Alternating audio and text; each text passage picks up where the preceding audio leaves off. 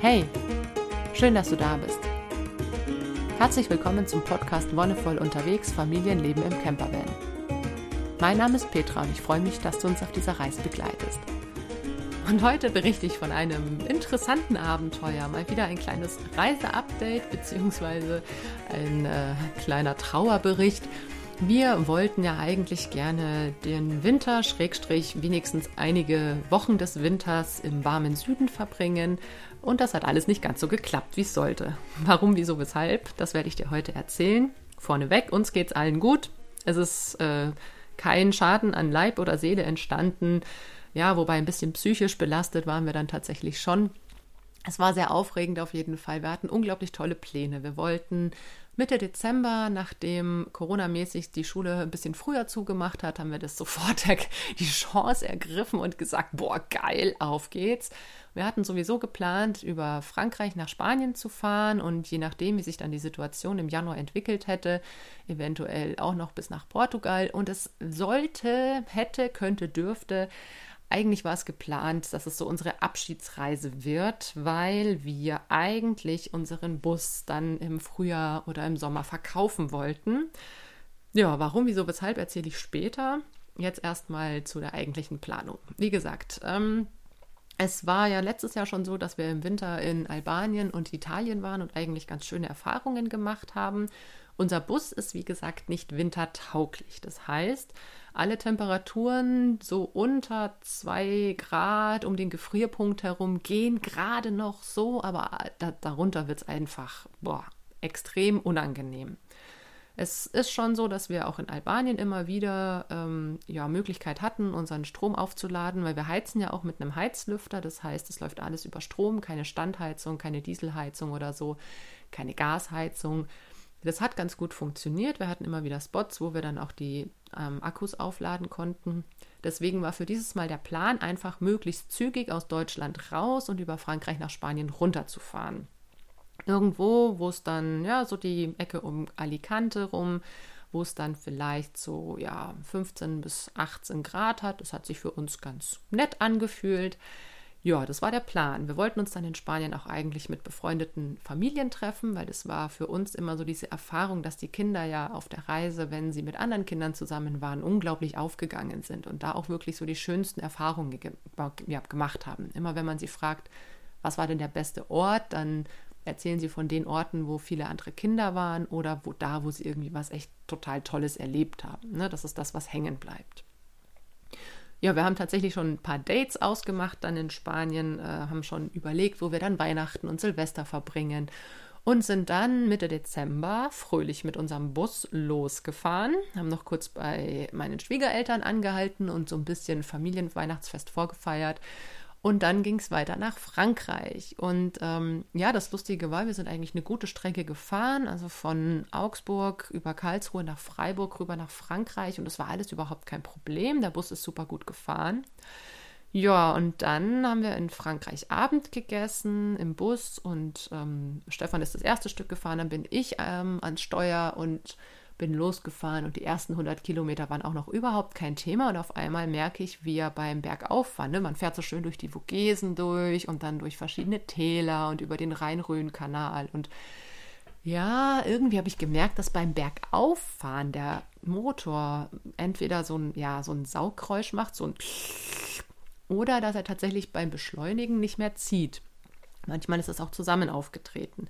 Und lustigerweise kenne ich dieses, wenn es beim Beschleunigen nicht mehr zieht, vom Motorradfahren. Beim Motorrad ist es so, ich habe immer ein bisschen ältere Motorräder gehabt, da hast du keine Tankanzeige, sondern du hast einen Tankhahn und den stellst du einfach um. Wenn du weißt, okay, du bist jetzt, ähm, hast deinen Haupttank leer gefahren, dann macht es auch dieses Schlürfgeräusch und er stottert so ein bisschen und zieht nicht mehr gescheit, dann weißt du, ah, okay, Haupttank leer, ich muss den Tankhahn auf Reserve umstellen und dann kannst du irgendwie noch, dann hast du noch je nach Maschine ähm, 4, 5 Liter drin, kannst noch locker 80, 90 Kilometer fahren.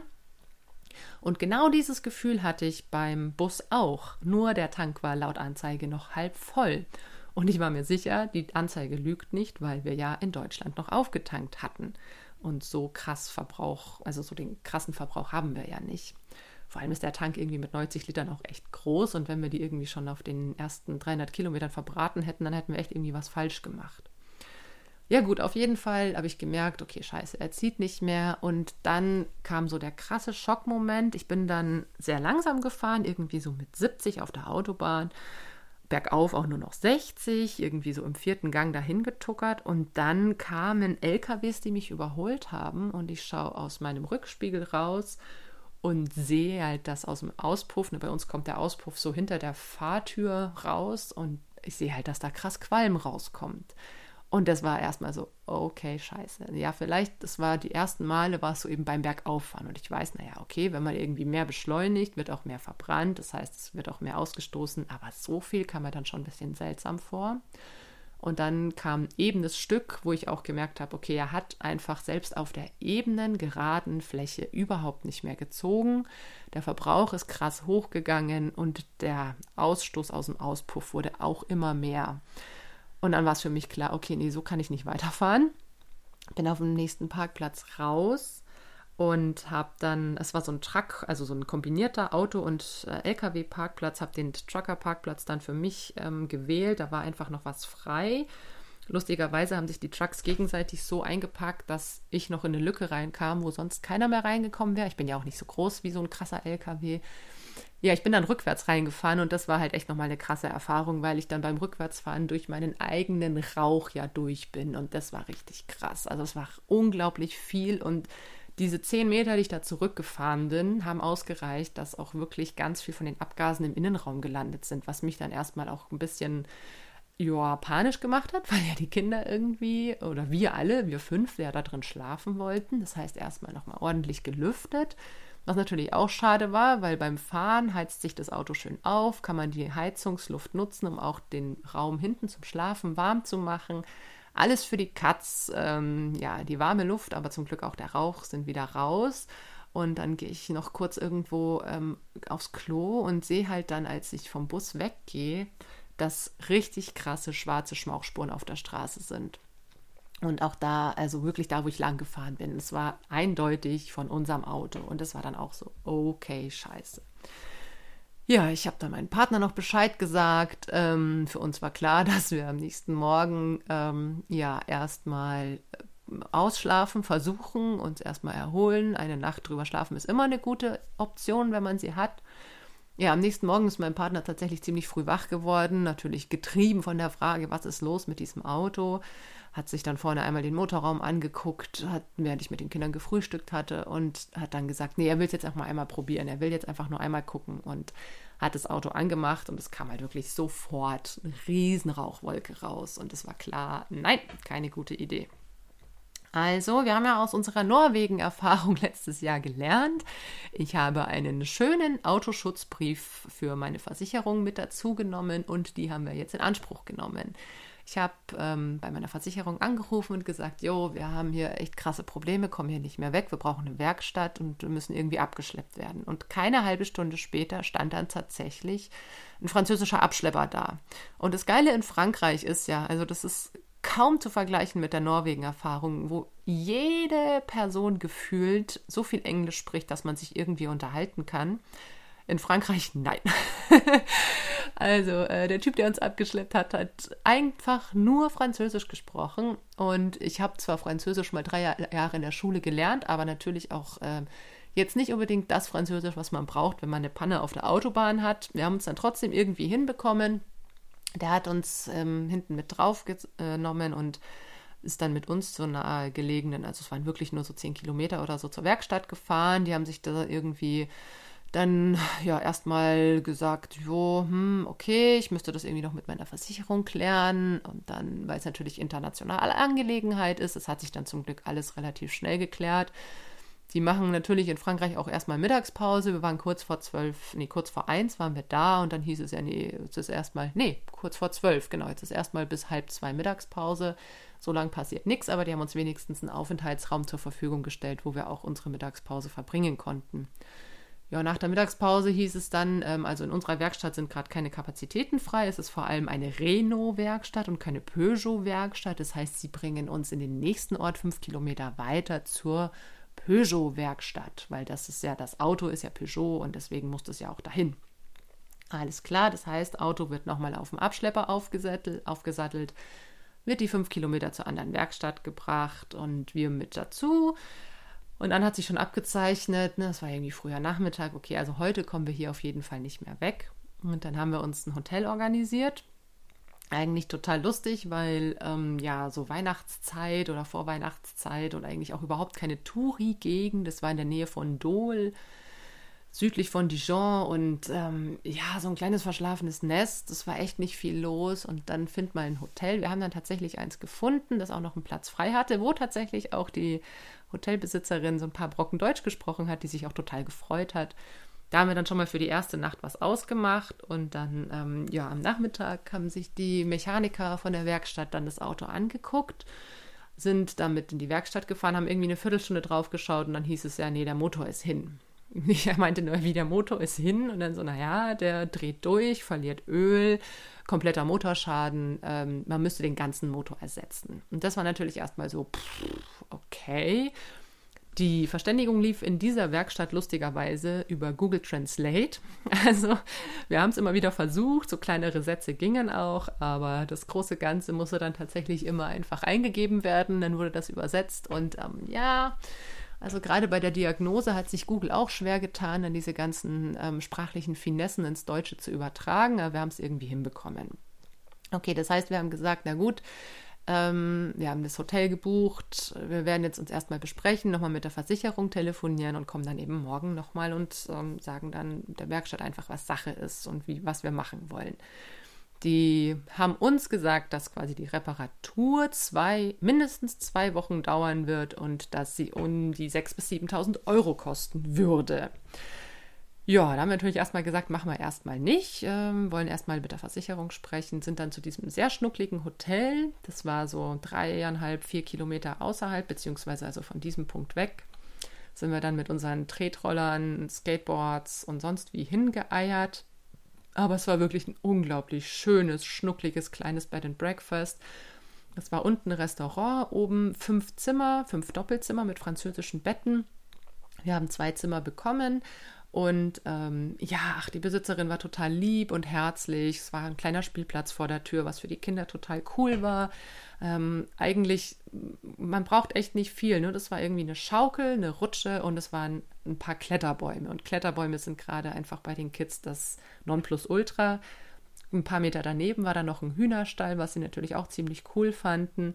Und natürlich war es total aufregend, im Hotel zu schlafen. Hey, Hotel, sonst schlafen wir immer im Bus oder irgendwie auf Campingplätzen. Und ja, das war für sie ganz aufregend. Und ähm, auch ganz schön, weil wir sind da abends angekommen und die hat uns willkommen geheißen und hat uns gefragt, ob sie irgendwas für uns tun kann. Und wir haben uns dann noch ein Abendessen organisiert. Da ist Stefan dann nochmal in den Ort und hat irgendwie so ein paar belegte Sandwiches geholt. Und dann, ja, dann war der Tag für uns auch eigentlich gelaufen.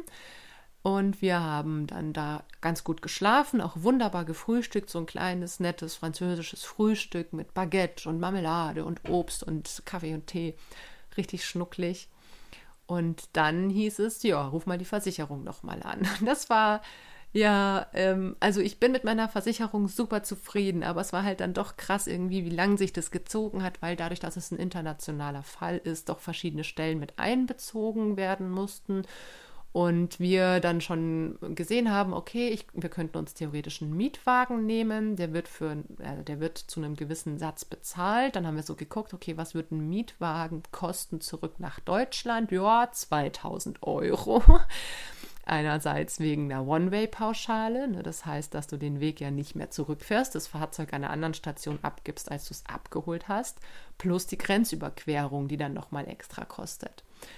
Okay, gut. Das heißt, Mietwagen war für uns so, ähm, müsste man noch mal klären. Alternative wäre Zug gewesen. Aber wie, äh, ja, das war für uns so die Frage. Wir sind ja eigentlich, wenn wir nicht Auto fahren, voll pro öffentliche Verkehrsmittel. Wir fahren ja sonst alles in unserem Alltag irgendwie, entweder mit dem Rad oder mit den Öffis.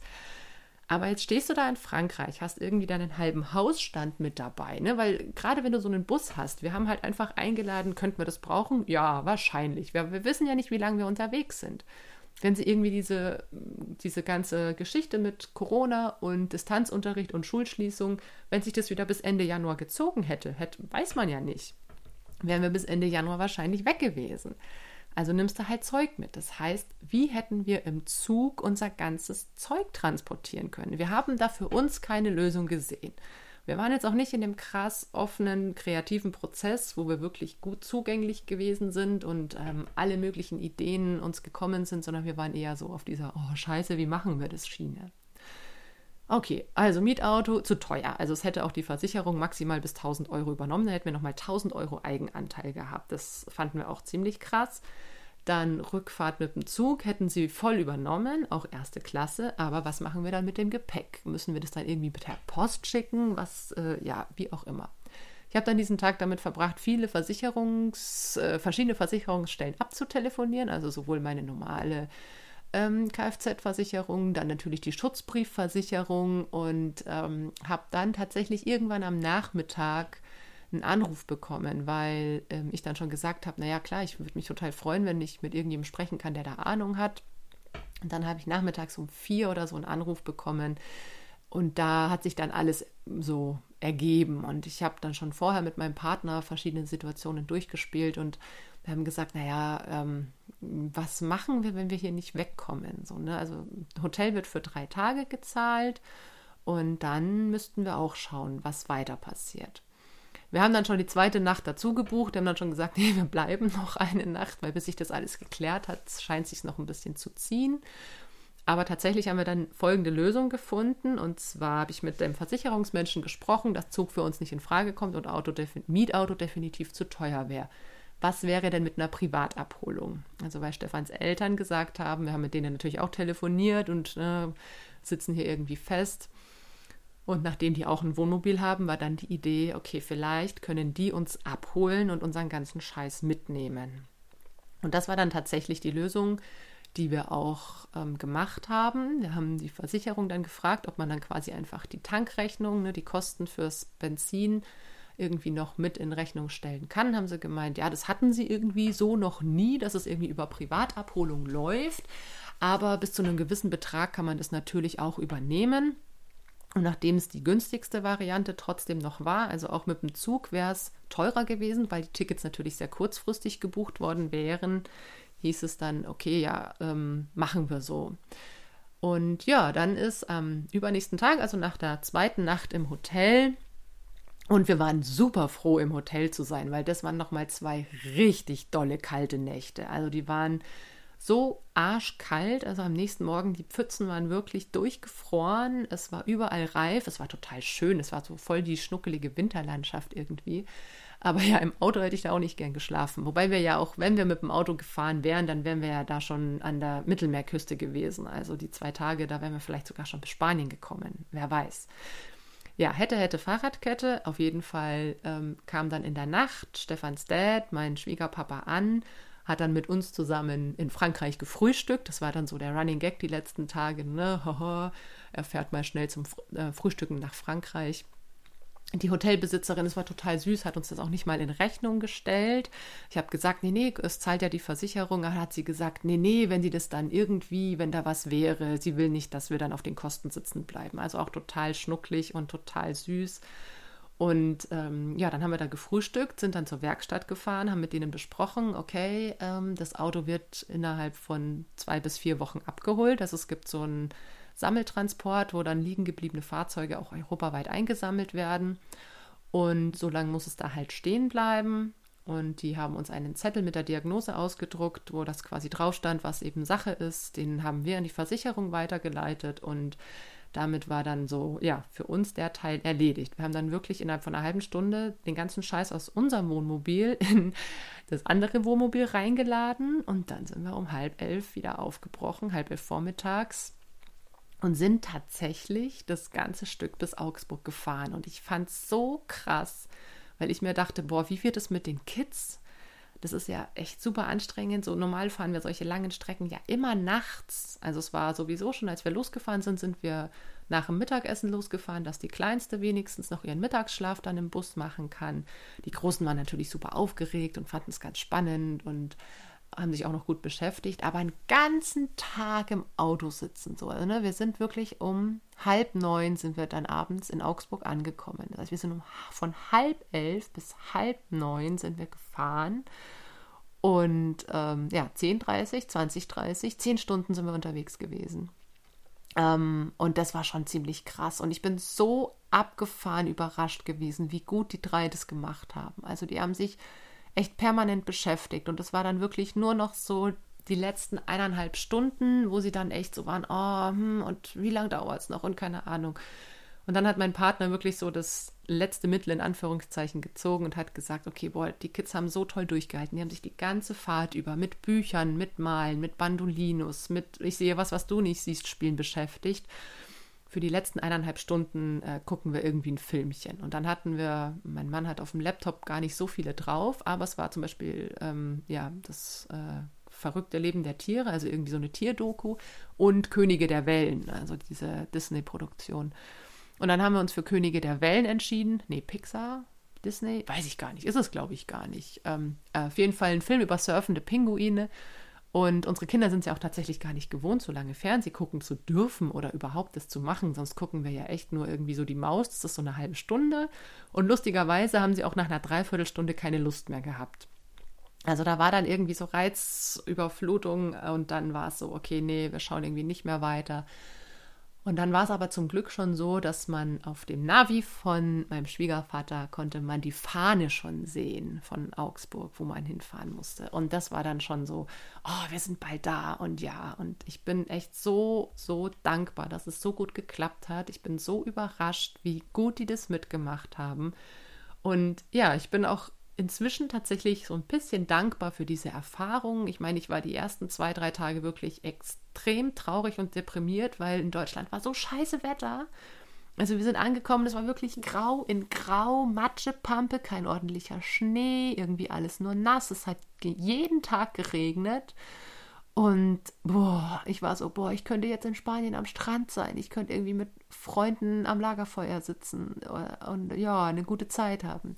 Aber als ich das dann losgelassen hatte und mich damit abgefunden habe, ich bin nicht in Spanien und ich werde da auch nicht so schnell hinkommen, da konnte ich die Situation dann für mich akzeptieren und irgendwie noch was Gutes draus ziehen. Also wir haben dann gesagt, okay, dann ähm, ja, lass zurück ähm, nach Hause fahren, lass mal gucken einfach, wer Zeit hat, wer so da ist. Und es war dann tatsächlich so, dass sich ein paar voll gefreut haben. Hey, voll cool, dass ihr da seid. Ja, lass mal mit den Kindern treffen, zusammen auf den Spielplatz gehen irgendwie zusammen jetzt Silvester feiern, irgendwie im kleinen Kreise. Und das ist jetzt wirklich was, wo ich mir sage, okay, für irgendwas wird es gut gewesen sein und wenn es für diese Erfahrung ist, ähm, zwei Nächte in einem lustigen, schnuckligen Hotel in Frankreich äh, zu übernachten, zu sehen, dass jede noch so bescheidene Situation irgendwie einen guten Ausgang findet. Wir sind jetzt immer noch total gespannt, was mit unserem Bus passiert, ähm, wann der kommt, also ob der kommt, wann der kommt ähm, ob wir diese Auslagen, die wir jetzt hatten, auch tatsächlich alle von der Versicherung ähm, zurückerstattet bekommen. Das sieht ganz gut aus eigentlich. Aber ja, das sind so Sachen, ähm, ja, eine Erfahrung, die ich vorher noch nie in meinem Leben so hatte. Und auch hier wieder die Devise, macht das Beste draus. Ne? Was das Leben dir schenkt, Du weißt manchmal irgendwie nicht so wirklich, was das Leben dir damit sagen will, aber mach einfach das Beste draus. Und es ist manchmal schwer, auch in diesen Situationen. Also ich habe es gemerkt, ich habe einfach auch selber ein paar Tage gebraucht. Aber wenn sich das mal gesetzt hat, wenn das mal angekommen ist, dann, dann kann man dem ganzen Raum geben und irgendwie was Positives draus ziehen. Ja, und in diesem Sinne, ich bin gespannt, wie es dann in den nächsten Wochen weitergeht. Ich werde dich auf jeden Fall auf dem Laufenden halten. Für heute war es das erstmal. Vielen, vielen Dank fürs Zuhören. Danke, dass du dabei warst. Und wie immer, wenn dir die Folge gefallen hat, dann lass gerne einen Kommentar oder eine Bewertung da oder teile die Folge auch gerne und sag's weiter. Wir hören uns dann in ein paar Wochen wieder. Bis dahin wünsche ich dir alles, alles Gute, bon voyage und einen wonnevollen Tag.